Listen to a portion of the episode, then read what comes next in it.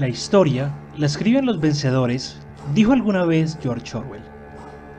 Eso significa que existe otra historia por contar. Guerras, batallas, amores, traición y todo lo que te hubiera gustado que te contaran en el colegio sobre la historia. La verdadera historia del mundo. Esto es Historia Histérica.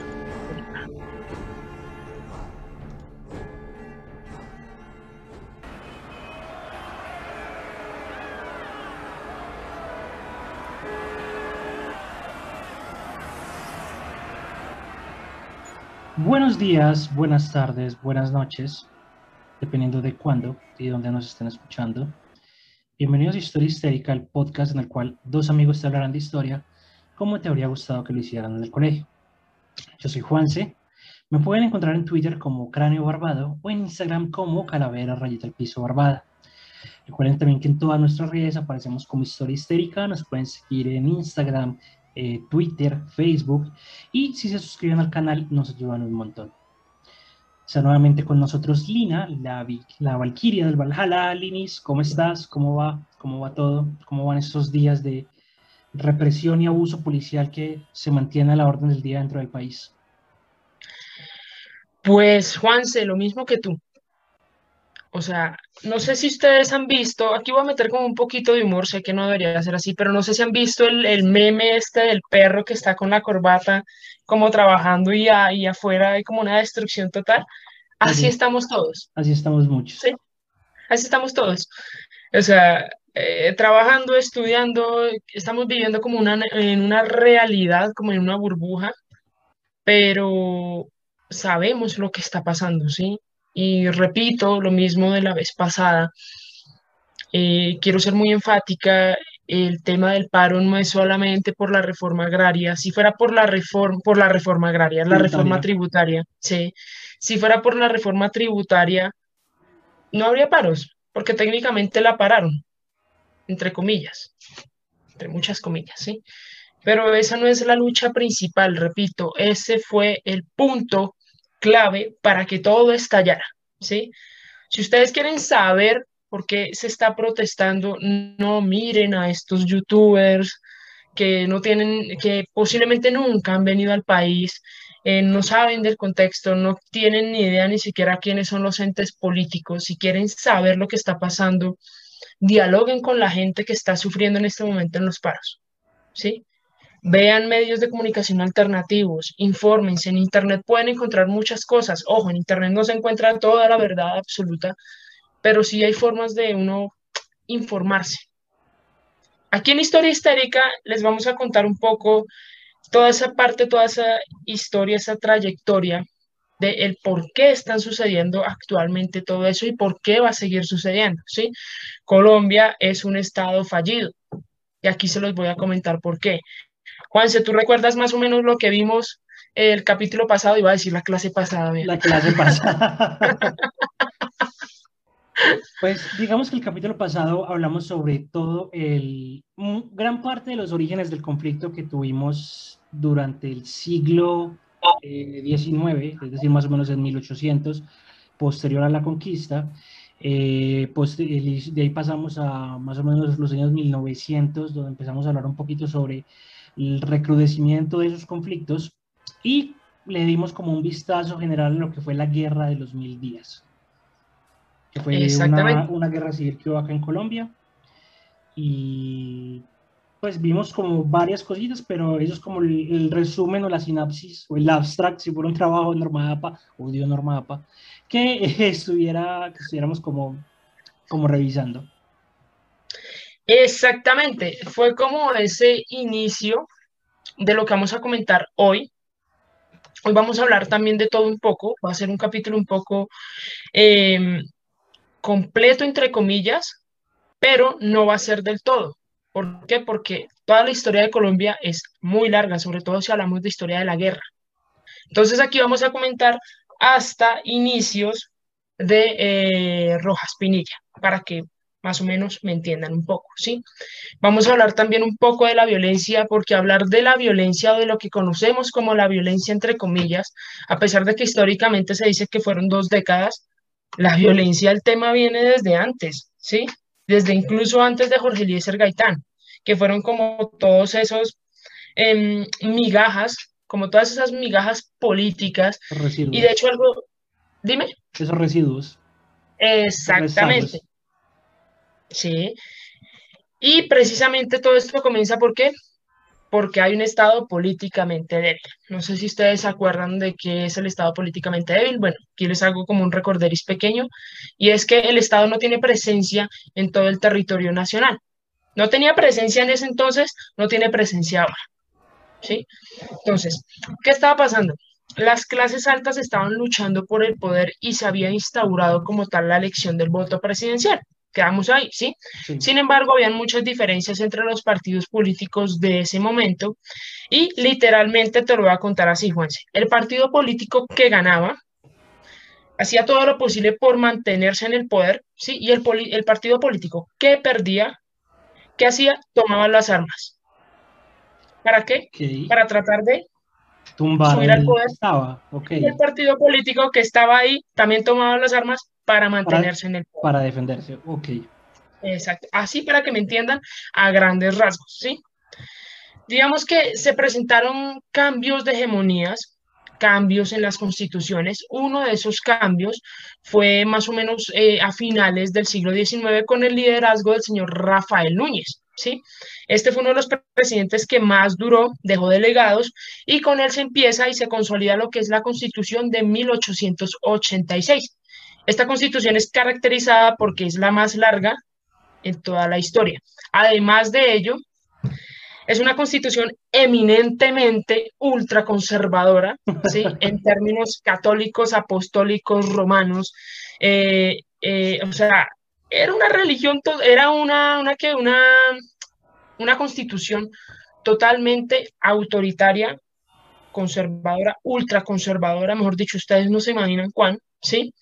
Y resulta que eh, más o menos con la caída de Rafael eh, Reyes, digamos que este señor fue el que ensayó como el primer em, tema de dictadura aquí en Colombia, ¿sí? Más o menos en 1909, se vienen dando reformas en esa constitución, para que me haga entender. O sea, las reformas es que se van dando cambios en las constituciones, ¿sí?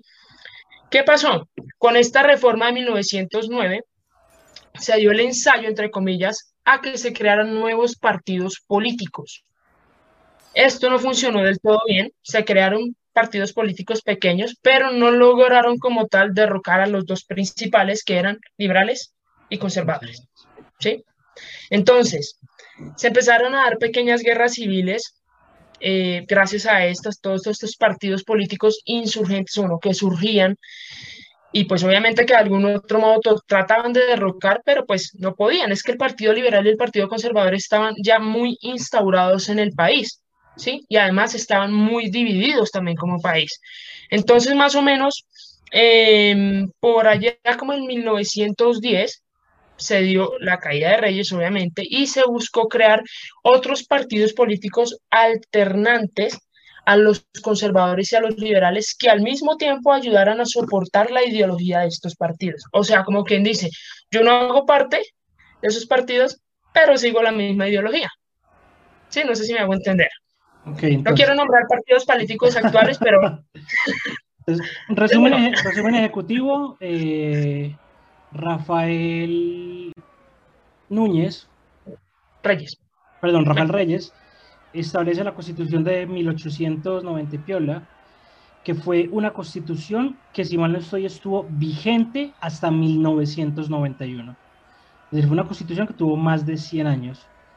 Posterior a eso, se generan reformas dentro de esa constitución para intentar, eh, para promover la creación de nuevos partidos políticos, cosa que no funcionó del todo bien, porque si nos vamos inclusive a la década de los 90 y de los 2000 actuales, o sea, de 1990 y del año 2000, hasta ese momento solamente empiezan a, a salir como ciertos partidos políticos como con algo de fuerza, lo que fue el Polo Democrático, lo que fue el Partido Verde, lo que fue el antiguo partido de la, no voy a decir qué, de la letra, de la vocal, de la última vocal, para no hacer apología, Eh, pero eso es relativamente nuevo. O sea, yo me acuerdo que inclusive en la época de los noventas todavía estaba supremamente marcado el tema del bipartidismo en Colombia, conservadores y liberales. El fenómeno de nuevos partidos políticos, pese a que desde 1800, estamos hablando de 1910, estamos promoviéndolo, es algo absolutamente nuevo.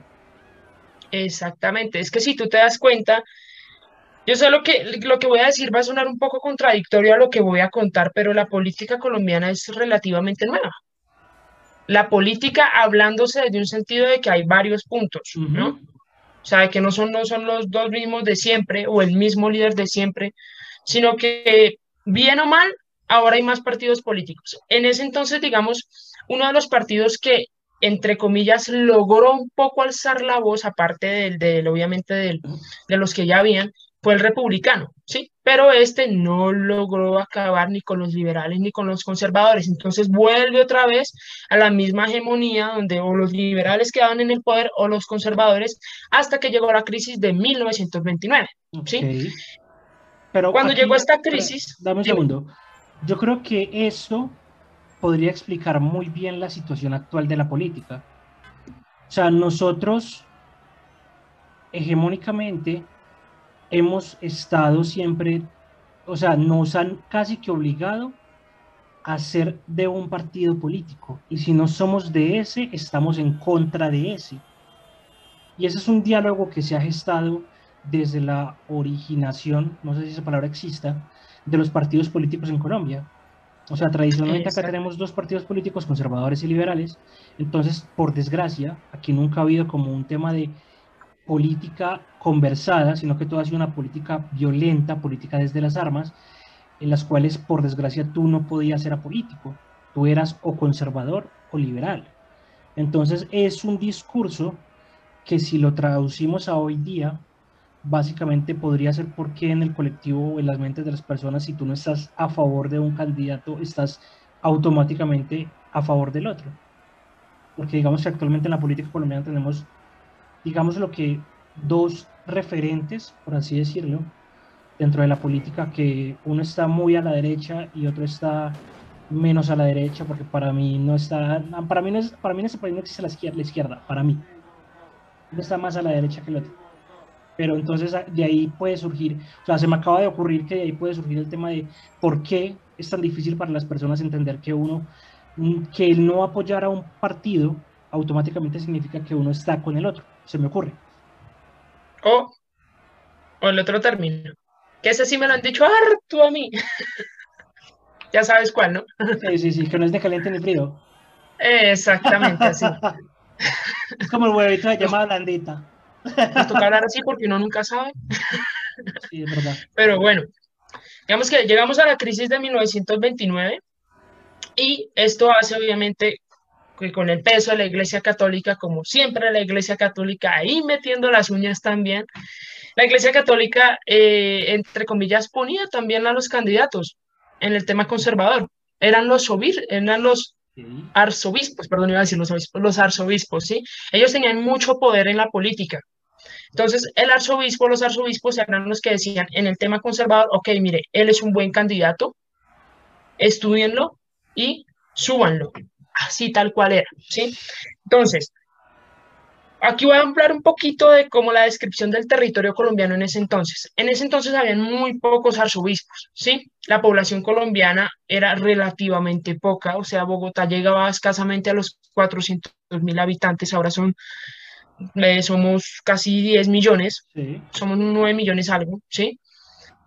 Entonces, había muy poca población colombiana en un territorio gigantesco, sin vías de comunicación, sin medios de comunicación oficiales. Entonces, la población estaba muy concentrada en unas ideologías muy marcadas, ¿sí?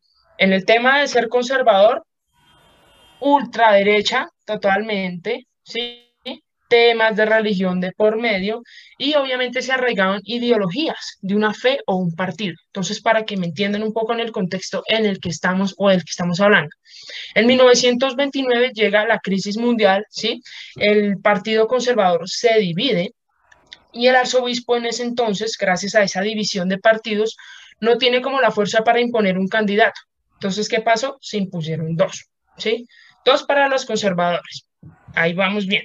Para la presidencia en las elecciones de 1930 y por eso gana el Partido Liberal, porque como había esa división de partidos conservadores, no estaba como tal muy estable políticamente, sí, se estaba presentando problemas entre ellos. Entonces, subió el Partido Liberal con el señor Benjamín Olaya Herrera, sí, y empieza la hegemonía liberal desde ahí. Por la debilidad que se estaba presentando en el Estado, se empezaron a presentar conflictos en regiones entre liberales y conservadores. Recordemos que el Partido Conservador llevaba ya una línea establecida, ¿sí? O sea, digamos que se podría decir que era la mayoría del territorio colombiano era conservador. Entonces, ¿qué pasa? Sube una persona al Partido Liberal, los de los conservadores reaccionan y empieza esa guerra entre regiones. Y ojalá fuera una guerra solo de palabras, pero es que era una guerra armada. Acaba de recalcar ahí, ¿sí? Entonces, como los conservadores se sintieron desplazados, obviamente ellos reaccionaron y viene después el gobierno de Olaya Herrera, eh, viene el gobierno del señor Alfonso López Pumarejo. Entonces, este presidente fue uno de los visionarios liberales, se podría decir así, no solo como tal dentro del partido, sino que brindó ideas muy importantes. Y brindó ideas importantes para tratar de arreglar lo que se estaba presentando en ese momento, ¿sí? O sea, había un tema de, no sé si este término exista, conservadurismo, o sea, el país estaba muy conservador, entra un liberal, entra otro liberal a romper con, con toda esa ideología. Y viene como tal la constitución del 86, viene una reforma importante que ya había hecho Olaya Herrera en 1930 o ya la estaba ejecutando, y era, por ejemplo, que se, eh, digamos que en la constitución de 1930, aquí recordando una de las clases de historia, se me acabó de ocurrir, no sé si tú sabías, Juanse, que fue en 1930 cuando los militares se les prohibió que votaran. No. Bueno, esa fue una de las constituyentes de, eh, en 1930 que a los militares eh, no pudiesen tener voz ni voto al momento de la elección de un presidente o de la elección de un alcalde, ¿sí? Entonces, viene Pumarejo a hacer la ley de tierras. ¿Qué fue la ley de tierras? Fue una especie de reforma agraria para darle prioridad a los campesinos de las tierras que llevaban varios años pues trabajándola, ocupándola, pero no tenían como tal normas o leyes que dijeran, ok, esta tierra es mía. ¿Sí?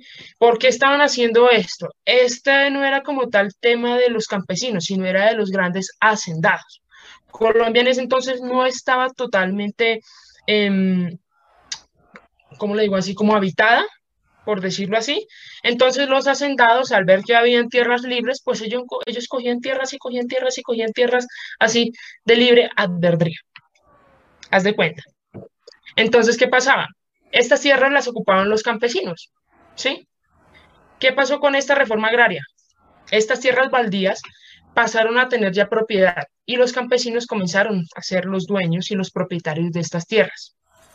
Pero ¿qué pasa?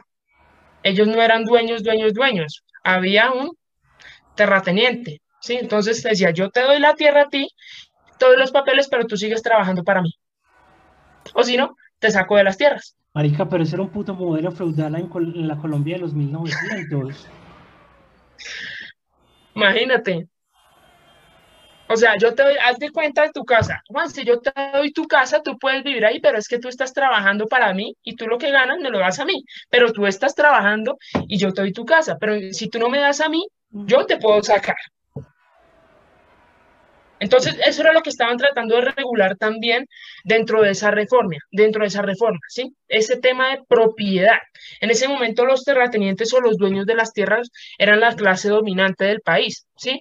Esta clase dominante se empezó a, diversificar cuando comenzaron a comercializar sus productos o a exportarlos. Más o menos esto se dio dentro del periodo de, de 1918 a 1929. Déjame adivinar, eran conservadores.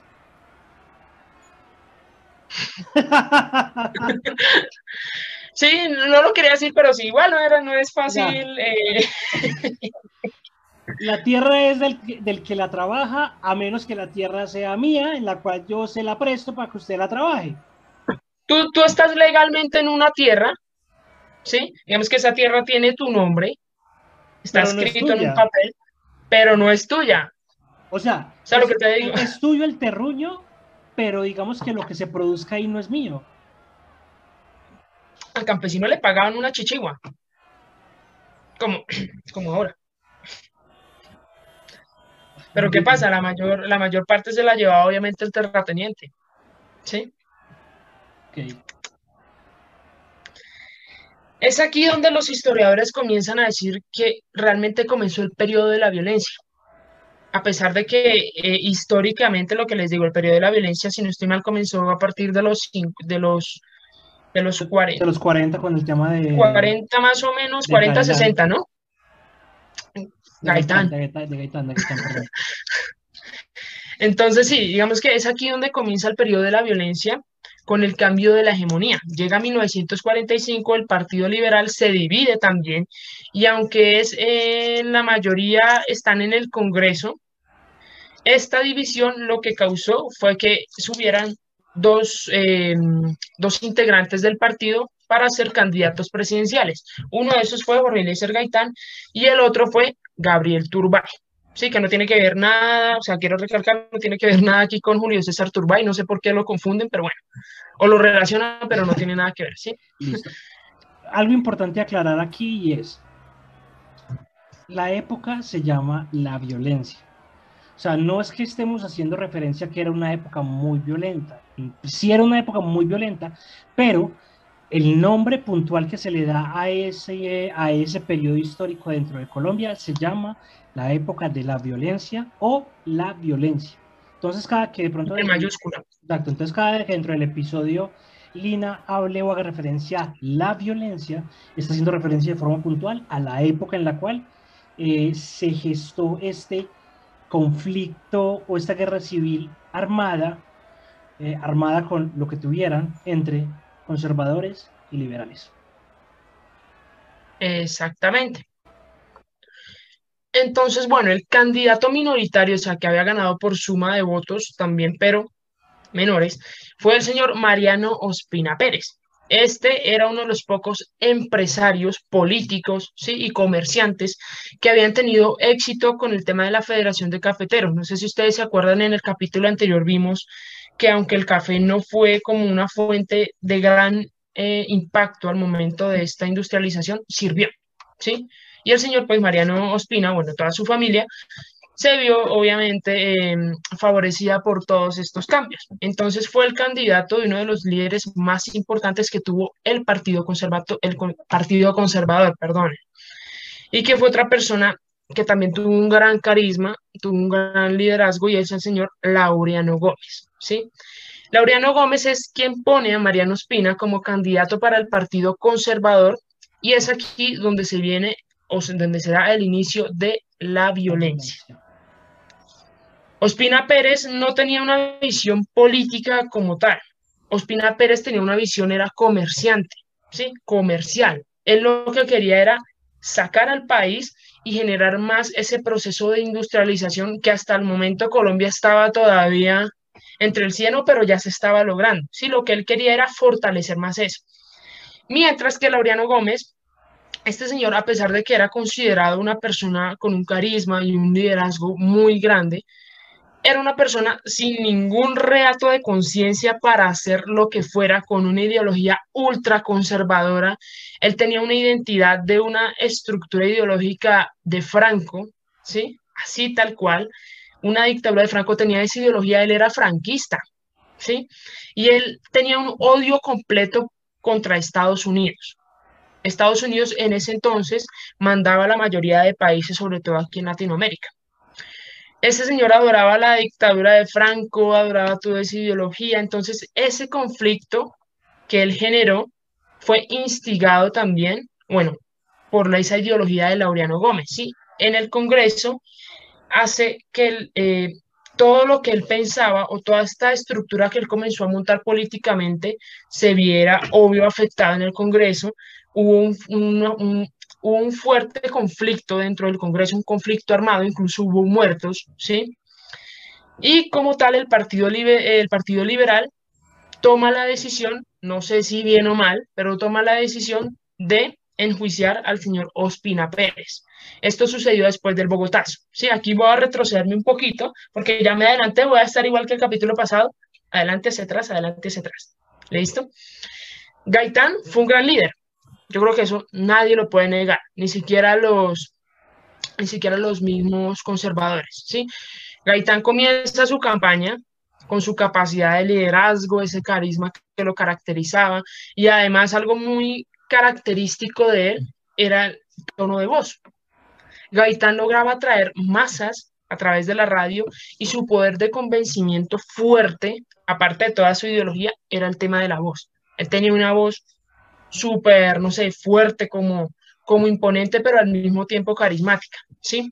Entonces Gaitán comenzó a subir y vino la reacción de Ospina Pérez, instigado por Laureano Gómez, que era el verdadero jefe del partido político conservador, ¿sí? Y como Laureano Gómez era radical, reaccionario, terrible, era entonces esa reacción contra ese carisma que tenía Gaitán. ¿Sí?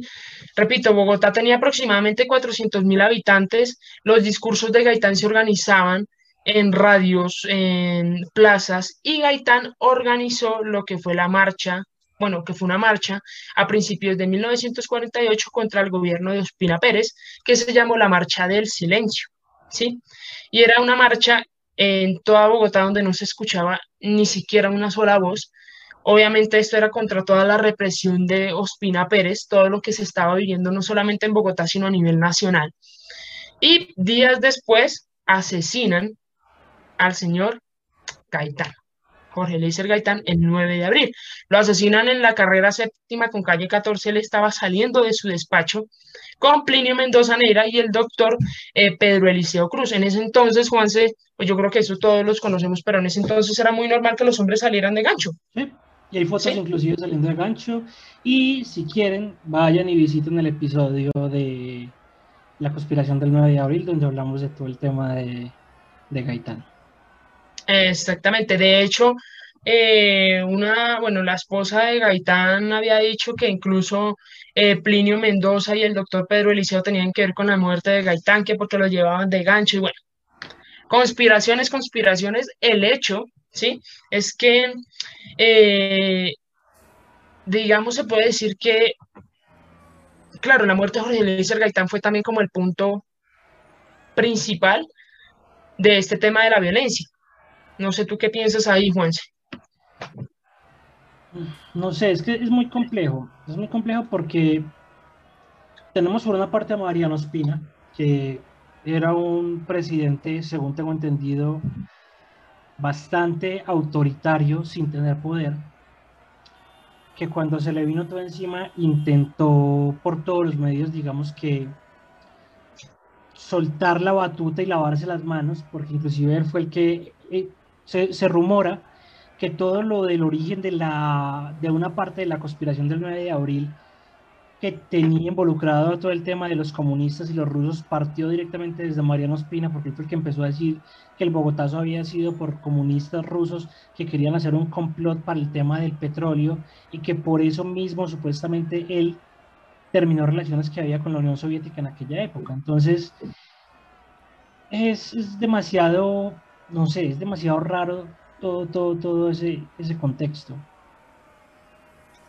eso es una conspiración, pero algo que sí está claro fue que la misma política mató a Gaitán. Ah, obvio, no, obvio, totalmente, totalmente. Sí. De hecho, hay, otra, hay otro tema conspirativo, era que decía que Gaitán se había unido con los soviéticos para tratar de ganar acá en el país. Que lo mató Fidel Castro.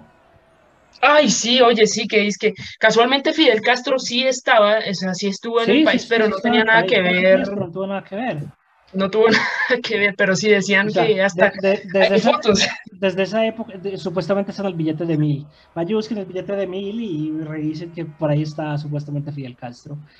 Eh, sí, no, es demasiado loco y supuestamente eh, se rumoraba en la época que era un complot de la izquierda para convertirnos en una parte importante del eje comunista que suena mucho un discurso actual si cambiamos comunista por Castro Chavista, pero bueno. Somos Venezuela, nos vamos a volver como Venezuela. Yo creo que a todos los países de Latinoamérica nos han vendido esa, ese mismo discurso, no solamente aquí en Colombia. Triste, triste es que ya nosotros somos Venezuela, porque hasta hace poco estaba viendo que hay imágenes o vallas publicitarias en Perú que dicen que si votan por la hija de Fujimori, se van a convertir en la próxima Colombia. Ok, vale, eso no lo había visto. Sí. Entonces, bueno, voy a, voy a mirarlo, pero retomando con el capítulo, digamos que con el Bogotazo se despelota todo. ¿sí? Y tras de eso viene la formación de guerrillas liberales. Entonces las guerrillas liberales nacen en las zonas eh, de control del Partido Liberal, donde no hay presencia del Estado, ¿sí? Son las famosas guerrillas del llano. Son famosas eh, porque tienen toda esta ideología, entre comillas, comunista, ¿sí? Entre comillas también. Y el Partido Comunista nace en 1930, recordemos. Eh, haz de cuenta que hubo más intentos de creación de partidos políticos desde que se empezó a dar esta reforma en la Constitución también. Sin embargo, repito, seguían primando los dos principales. Pero entonces lo que hizo eh, el Partido Comunista fue eso, generar como tal guerrillas. Que eran los famosos claro, tenían otras ideologías. los Eh, famosos pájaros y los chulavitas. Sí, justamente de, de los chulavitas vamos a hablar un poquito más adelante, ¿sí? Entonces, ¿qué pasó? Repito, como querían ser partidos políticos en medio de estos intentos de ser partidos, pues alzaron también las armas. No sé qué maña tenían de alzar las armas, pero bueno.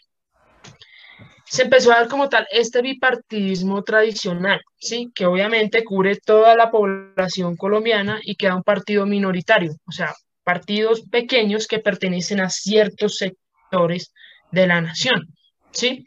En el sur del Tolima, por ejemplo, se empezaron a dar también todas estas guerrillas bipartidistas, eh, en el Cañón de las Hermosas, en Marquetalia, todos sabemos qué fue Marquetalia, ¿sí? Todos sabemos qué pasó en Marquetalia también.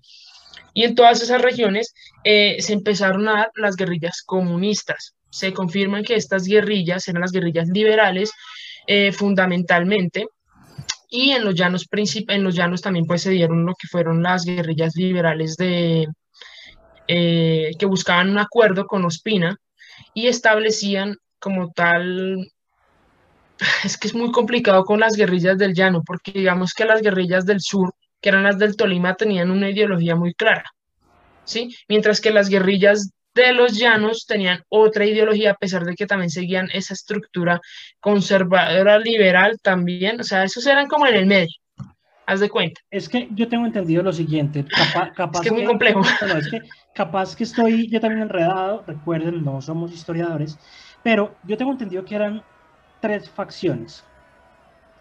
Estaban los pájaros, los chulavitas y los contrachismeros. Uh -huh. Los pájaros y los chulavitas eran conservadores. Ambos eran conservadores. ¿Qué pasaba? Que dentro de la misma facción conservadora habían diferencias sutiles pero grandes. Por ejemplo, voy a poner un ejemplo y no estoy diciendo que sea así, pero por ejemplo, los chulavitas creían en la Biblia, pero decían que Marcos era más importante que Mateo. Los pájaros creían en la Biblia, pero decían que Mateo era más importante que Juan. Uh -huh. La misma ideología, creían exactamente en el mismo, estaban en la misma afiliación política, pero tenían ciertas diferencias de pensamiento que los convertían en dos facciones diferentes. Entonces, por una parte estaban los chulavitas, que estaban en Boyacá, y los pájaros, que estaban en parte del Valle del Cauca, en los llanos orientales y en Cundinamarca. Por su parte, a la gente, a los liberales, por ser liberales, por simplemente no estar como tan pegados directamente de, de la corriente conservadora, les decían la chusma. Como a ellos les llamaban la chusma, le llamaban los comuneros, ellos mismos adoptaron el nombre de los contrachusmeros. Y si te soy sincero, pues yo hubiera preferido ser un contrachusmero que ser un pájaro, porque los apodos que tenían los contrachusmeros eran muy chimbas. Los, los, los, alias de esos jefes eran una cosa miedosa. El tuerto, el sin sangre, sangre negra, el ajure, caliente. Sangre negra, ese personaje, de ese personaje, aquí te conté una vez, ¿no? De ese personaje hay muchos, muchos eh, mitos, leyendas, no sé. Tarzán, Zarpazo, Alma Negra, el bandolero, el tigre. A mí me daría miedo enfrentarme contra, contra ese tipo de personajes. Sobre todo por lo que eh, por lo que creían, ¿no? Digamos, por ejemplo, lo que te digo, de sangre negra se creía que el tipo se tomaba la sangre de las, de las personas que mataba. Entonces era también como toda esa, todas esas historias que se fueron creando. Es como, oh, a mí me hablan de sangre negra y me dicen. Pero es que, inclusive desde esa época empezaron con atrocidades que luego se replicaron y se volvieron famosos dentro del mundo de la mafia. O sea, una cosa es una guerra, ok, no estoy, no estoy haciendo apología a la guerra, pero yo puedo llegar a entender que en una guerra pueden haber dos bandos y se enfrentan y se matan, ok, pero es que de ahí a que a ti lleguen, vayan a tu casa, toquen la puerta, te saquen de tu casa, te corten la cabeza, te corten los brazos, te corten las piernas, metan las piernas y los brazos en el hueco donde estaba la cabeza, que eso se llamaba el corte florero, y eso vayan y lo pongan en la puerta de donde tú vivías para que tu familia lo encuentre con un letrero que diga que tienen 24 horas para irse del pueblo. Eso no tiene nombre véalo por donde lo vea, sin decir qué tipo de banda ni absolutamente nada. Exactamente. Entre muchas otras Sí, eh, de pronto vamos a hacer un capítulo de eso, pero todavía estamos como pensándolo porque da miedo. sí, aquí da miedo de nombrar ciertos. Si, quieren, si quieren que hablemos de Sangre Negra, que es un personaje mítico y creo que por ahí había otro que se llamaba el Tigre, que también es muy mítico en el mal sentido de la palabra, porque el tigre se rumora que lo tuvieron que capturar entre mil hombres, lo tuvieron que rodear y capturar entre mil hombres. Si les gustaría escuchar un poquito de eso, nos dejan ahí en, la cajita de comentarios o nos escriben por cualquiera de nuestros canales y lo preparamos. Exacto. Entonces, bueno, ya volviendo como tal al tema de, del capítulo, cuando los liberales ya se vieron, dijeron ya la cosa, uy, no, o sea, esto se está saliendo de control o se salió de control, decidieron hacer una coalición. ¿Sí?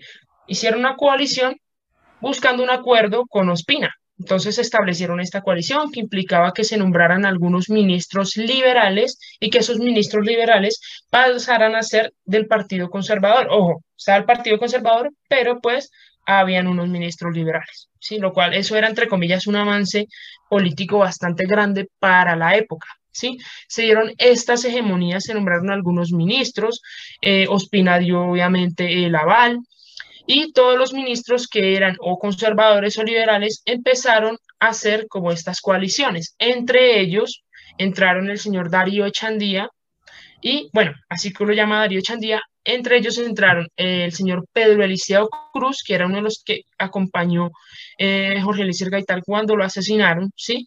Y en ese entonces era el ministro de Higiene, ahorita es el ministro de Salud, bueno, ahorita le llaman ministro de Salud, y se empezó a dar como toda esta coalición. Digamos que en un principio funcionó, entre comillas, y lo que pasa es que siempre se había presentado guerras civiles en el país. Ese fue el principal eh, problema. Entonces se establecieron estas coaliciones y estas consistían en que el partido del gobierno se fraccionara, bueno, etcétera, etcétera, etcétera. Con esta coalición lo que se buscó fue acabar con las guerras que se estaban presentando en el momento, sí que era un desastre, había un descontrol total eh, y esa coalición lo que generó también fue como un descontento de parte y parte, ¿sí? O sea, los conservadores al ver que, ok, el su partido político estaba, estaba aceptando liberales, fue como, ¿qué está pasando acá? Y los liberales lo mismo, o sea, ¿qué está pasando acá? ¿Usted por qué está entrando al partido conservador? Entonces, claro, eso no ayudó en nada, ¿sí? Todo lo contrario, en vez, de, en vez de generar unión, eh, todos se pusieron a, a sacarse la lengua y a medirse la riata. Exacto, ahora vamos un poco con el tema político. ¿Qué estaba pasando? Como en el Congreso la mayoría eran liberales, ¿sí? Entonces, ¿qué hizo el Congreso? El Congreso dijo, ok, aprovechándose que eran mayoría, lo que ellos hicieron fue que enviaron policías al Congreso sacando a los congresistas y cerrando el recinto. O sea, se empezó a dar como tal un, entre comillas, golpe de Estado. Vamos por ahí, comenzando, ¿sí? Entonces llegan las votaciones de 1950. El Partido Liberal se abstiene de votar porque se dice que también el Partido Conservador no cumplió con muchas cosas que estaba prometiendo entre esa coalición y solo votan los conservadores por el gran líder radical visionario franquista Laureano Gómez. ¿Quién gana? El señor líder franquista radical Laureano Gómez. Lo eligen a él con cero votos liberales, pasa este señor a ser obviamente el presidente, ¿sí? ¿Y qué pasa con esas elecciones? Todo tiene efecto, todo lo que surge en el país. Este señor, con una ideología totalmente radical, entra, pasa a ser presidente de un país totalmente lleno de guerrillas. Obviamente, mm, el tema de la violencia o de esa coalición que se había creado fracasó, ¿sí? Colombia aún no tenía una profesionalización militar. Colombia entró en esa, en esa profesionalización más o menos se podría decir que a principios de, de, a finales, perdón, del siglo XIX, cuando hablo de profesionalización es que realmente hubiesen en el poder militar personas profesionales en eso, ¿sí? O sea, que de pronto, em, no sé, Juanse, tú, tú eras un alto rango militar estudiado, preparado, formado para ese rango. ¿sí? Pero es que resulta que en el siglo XIX no habían como tal esa profesionalización.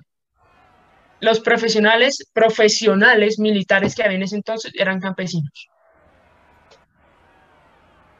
Se dice que el primer profesional militar se dio más o menos en 1919, que fue la, creo que fue más o menos en 1919, que fue la primera persona que sacó la escuela de cadetes.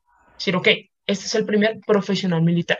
Entonces, ¿qué pasaba? Colombia no estaba ni preparado militarmente.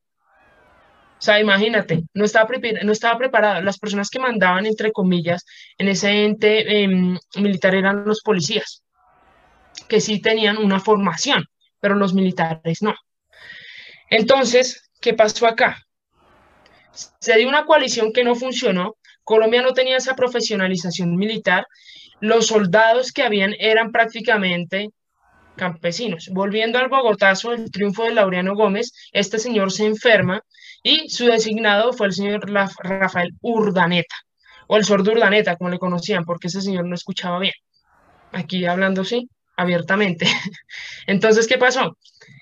Seguía como tal ese tema em, conservador en el país, seguían presentándose víctimas, seguían las guerras, se convierte en una ideología ospinista, o sea, se empezó a dar el ospinismo en el país y empieza a hacer oposición a los liberales, ¿sí? ¿Quiénes eran las principales víctimas en esto? Hablando ya sinceramente, los liberales. Los liberales eran las principales víctimas en todo este conflicto armado, no político, armado, ¿sí? Todas estas víctimas de la violencia se acogen a la sombrilla del ospinismo, y hacen un complot de un golpe de Estado, como lo llamó Darío Echandía, o un golpe de opinión, que era un golpe de Estado blando. ¿Por qué? Porque no hubo ningún muerto. Diferente a los golpes de Estado de otros países donde sí, mejor dicho, acaban con Raimundo y todo el mundo. Entonces, ¿qué pasó con este golpe de Estado? Lo que trataban era de convencer a los generales que ya se habían preparado oficialmente para que pasaran a ser presidentes u ocupar el cargo, ¿sí? Hacer una dictadura liberal, entre comillas, pero al mismo tiempo conservadora. Si te pones a mirar, porque un golpe de Estado es un golpe de Estado, ¿sí? Con la diferencia que aquí no se, no se regó como tal sangre, sangre política. Pues fue más como una resignación del poder. Haz de cuenta, sí. Yo también lo veo desde, desde la misma forma. Entonces, ¿qué pasó? Laureano dijo como, Laureano se la solía, y en vez de salir a sangre y fuego, él dijo, ves que la ordenó Mariano Espina, Mariano Espina se la solía, y en vez de salir a sangre y fuego, él resignó el poder a Rojas Pinillo. Eh, algo así, sí, se podría decir, sí, digamos que era más que todo el poder de convencer, sí, a los generales. Entonces, obviamente, lo que hicieron fue sacar a Urdaneta y a Laureano, a los dos, para afuera, ¿sí? La policía era la mano derecha de la dictadura conservadora. Era la policía, eran los llamados chulavitas, ¿sí? Esta era policía secreta armada y se le dio el nombre así porque se dio en una vereda en un municipio de Boyacá y ese municipio se llama Chulavita y fue donde cogieron los primeros policías y los armaron. Los policías eran la mano derecha de todo este ente eh, conservador y eran los que, entre comillas, le hacían el frente a las guerrillas liberales, o sea, a campesinos armados, y los chulavitas también eran campesinos armados, o sea, estaban peleando entre campesinos, ¿sí? Así tal cual. El problema de los pinismo y de todo el apoyo del Partido Liberal fue convencer en realidad a los generales, a los generales Gaetano y Rojas Pinilla. Rojas Pinilla era de una familia ultraconservadora también, de Boyacá, uno de los departamentos más conservadores, y este señor subió al poder el 13 de junio de 1953, se produce ese golpe de Estado, esa dictadura blanda, como lo llamaron, porque repito, o sea, no se regó ninguna sangre, y pues bueno, esta dictadura relativamente corta, eh, a comparación de los otros países, se dio entre 1953 y 1957 y luego entra como tal, del, del 57 al 58, la Junta Militar de Gobierno.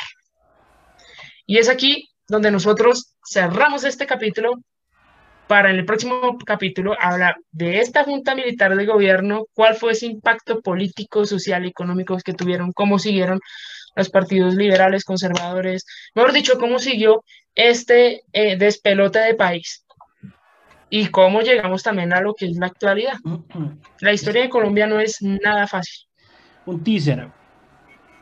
Los eh, contrachusmeros luego se convirtieron en algo que se llamó el Frente Nacional. Y ahí tenemos gran parte de la incidencia de los, las guerrillas de los últimos 50 años en Colombia. Vamos a hablar en el próximo capítulo también de la UP, todo este... De la Unión Patriótica. Eh, exactamente, todo este genocidio que se dio. Por dicho, vamos a hacer un capítulo, o sea, hablar de la historia de Colombia es complejo. Hablar de violencia, y es hablar de violencia. Exactamente. Es, hablar de pura violencia. Es muy complejo porque el colombiano ha sido desensibilizado de la violencia porque siempre ha estado inmerso en violencia. O sea, mira que hemos recorrido casi siglo y medio y en, ese siglo y medio Colombia no ha tenido paz. Y estamos llegando a la década de los 50, de 1950. Entonces, los chulavitas, los eh, pájaros y los chusmeros, antes de eso la guerra de los mil días, antes de eso los inicios de la premodernidad, antes de eso todo el tema de la conquista, la reconquista, la patria boba y demás. O sea, Colombia es un país que lleva más de 200 años en guerra. Yo siempre lo he dicho, Colombia toda la vida ha estado en guerra. Y creo que eso es, es demasiado complejo porque si queremos cambiar la forma de ser de nosotros, debemos empezar a pensar diferente y no pensar en violencia. Y creo que eso es algo que nos está afectando mucho hoy por, por todo lo que está pasando en, en el entorno social dentro del país. Exactamente. Pero bueno. Entonces. Quedó picado. Complejo lo de hoy, ¿no? Quedó picado, quedó picado, quedó picado. complejo, complejo porque digamos que en la actualidad no se pueden hablar de ciertos nombres. Sí, porque corre, sí. corre en riesgo la vida de nosotros. Pero si ustedes quieren investigar más, o sea, de verdad los invito a que lean, lean los libros del señor Francisco Lalbuitrago, del señor eh, Carlos José Reyes. Esto lo pueden encontrar en, en internet, incluso se van a encontrar resúmenes de ellos. Eh, Francisco Leal Buitrago es el historiador político, económico de la Universidad de los Andes. El tipo es un duro hablando de historia, ¿sí? Y Carlos José Reyes habla de historia desde una parte cruda también, pero que tiene que ver con, eh, ya como tal, con la cultura colombiana y es sobre todo con el teatro colombiano. Léanlos, son muy buenos, yo los recomiendo. Igual, o sea, en internet se pueden encontrar muchos libros que van a hablar de la violencia en sí, de la violencia del término, ¿sí?